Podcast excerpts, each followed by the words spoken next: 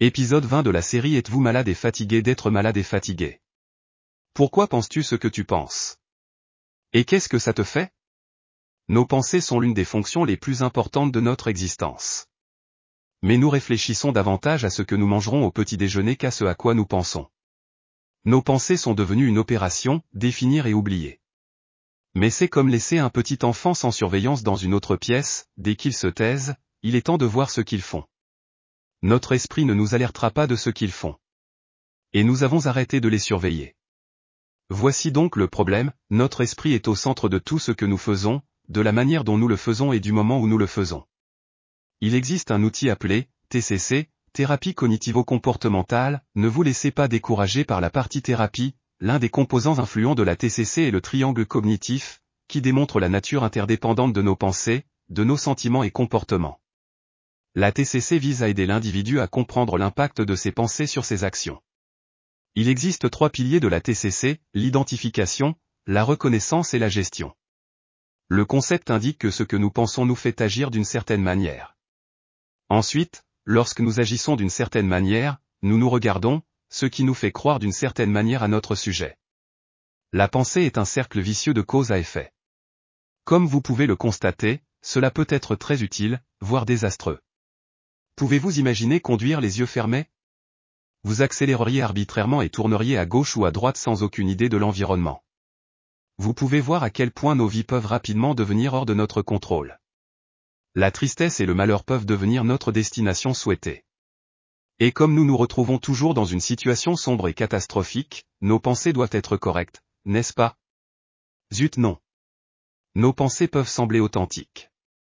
Mais nos pensées ne sont que l'imagination entre nous et le monde réel. N'importe qui peut penser à n'importe quoi à tout moment. Mais cela ne veut pas dire que les pensées sont correctes. Si nous nous habituons à une façon particulière de penser, cela nous semblera naturel.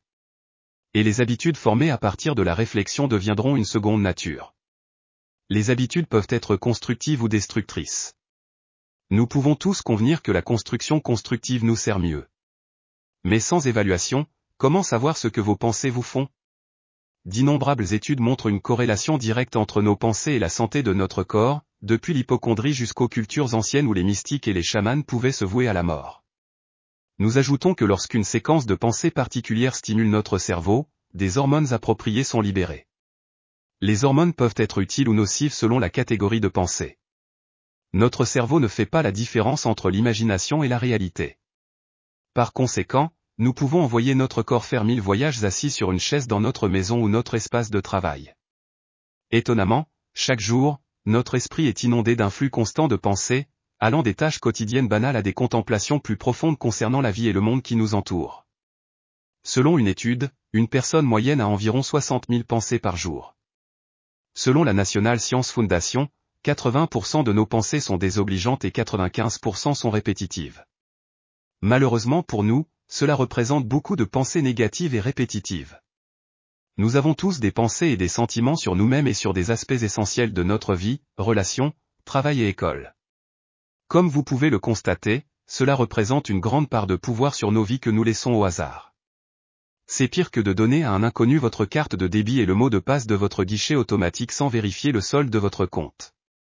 Mais tout aussi destructeur, sinon plus. Je veux que vous essayiez un exercice rapide pendant les 20 prochaines secondes, sans que vous soyez distrait. Ne pensez pas aux éléphants. Quoi que vous fassiez, débarrassez complètement votre esprit des éléphants. Je suis sûr que vous avez rapidement découvert que c'était tout ce à quoi vous pouviez penser. Devons-nous tourner nos ventes avec ou contre le vent? Même si vous n'êtes pas capitaine de voilier, vous connaissez la réponse. D'accord, nous ne naviguons pas, mais utilisons les vents de notre esprit. Nous savons que nous avons environ 60 000 pensées par jour, et que 95% d'entre elles sont répétitives. Exploitons le pouvoir naturel de notre esprit en maîtrisant l'art de penser aux bonnes choses. Par exemple, si nous sommes dans une relation perturbatrice, imaginez ce que ce serait si elle était géniale. Si vous rencontrez des difficultés avec des collègues, un patron, un enfant ou une situation de vie, imaginez à quel point cela pourrait être merveilleux. D'accord, vous pensez probablement, comment puis-je faire ça? Ou cela ne peut pas être fait. Ensuite, continuez à vous dire de ne pas penser à quel point les choses peuvent être formidables. Et oui, vous l'aurez deviné, vous ne pourrez penser à rien d'autre. Le terme couramment utilisé pour décrire le phénomène consistant à essayer de ne pas penser à quelque chose, ce qui conduit ironiquement à une concentration accrue sur cette même chose, est appelé effet de rebond ou théorie du processus ironique. Cela fait référence à la tendance de notre esprit à mettre au premier plan les pensées ou les idées que nous essayons de supprimer ou d'éviter. Ainsi, lorsque nous trop ne pas penser à quelque chose, cela occupe souvent nos pensées encore plus en évidence. Votre esprit vous enverra automatiquement dans la bonne direction. C'est comme un enfant désobéissant dont vous réalisez soudain qu'il fait tout dans le sens inverse de celui que vous lui demandez. Dites-leur de ne pas faire ce que vous voulez qu'il fasse. Est-ce que quelqu'un connaît l'histoire de Brar Rabbit et Brar Fox et du buisson de Bramble?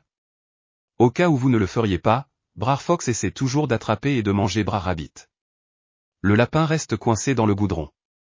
Le renard est sur le point de manger le lapin. Le lapin dit au renard, S'il te plaît, vas-y et mange-moi. Mais ne me jette pas dans les ronces.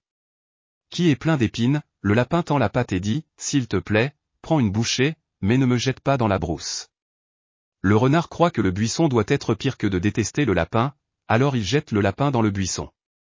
Le lapin se débat dans la brousse. Les épines peignent le goudron de son corps et le lapin s'échappe par l'autre côté du buisson. Dites à votre esprit de ne pas vous jeter dans les ronces, vos pensées positives, afin que vous puissiez éliminer le goudron de la négativité. Et échappez-vous de l'autre côté, sain et sauf. Tu n'as rien à perdre et tout à gagner. Rendez-vous de l'autre côté du bramble-bouche. Eh bien, mes amis, à la prochaine fois. N'oubliez pas de vous aimer. Tu n'es pas seul. Vous êtes pertinent et digne. Et ça,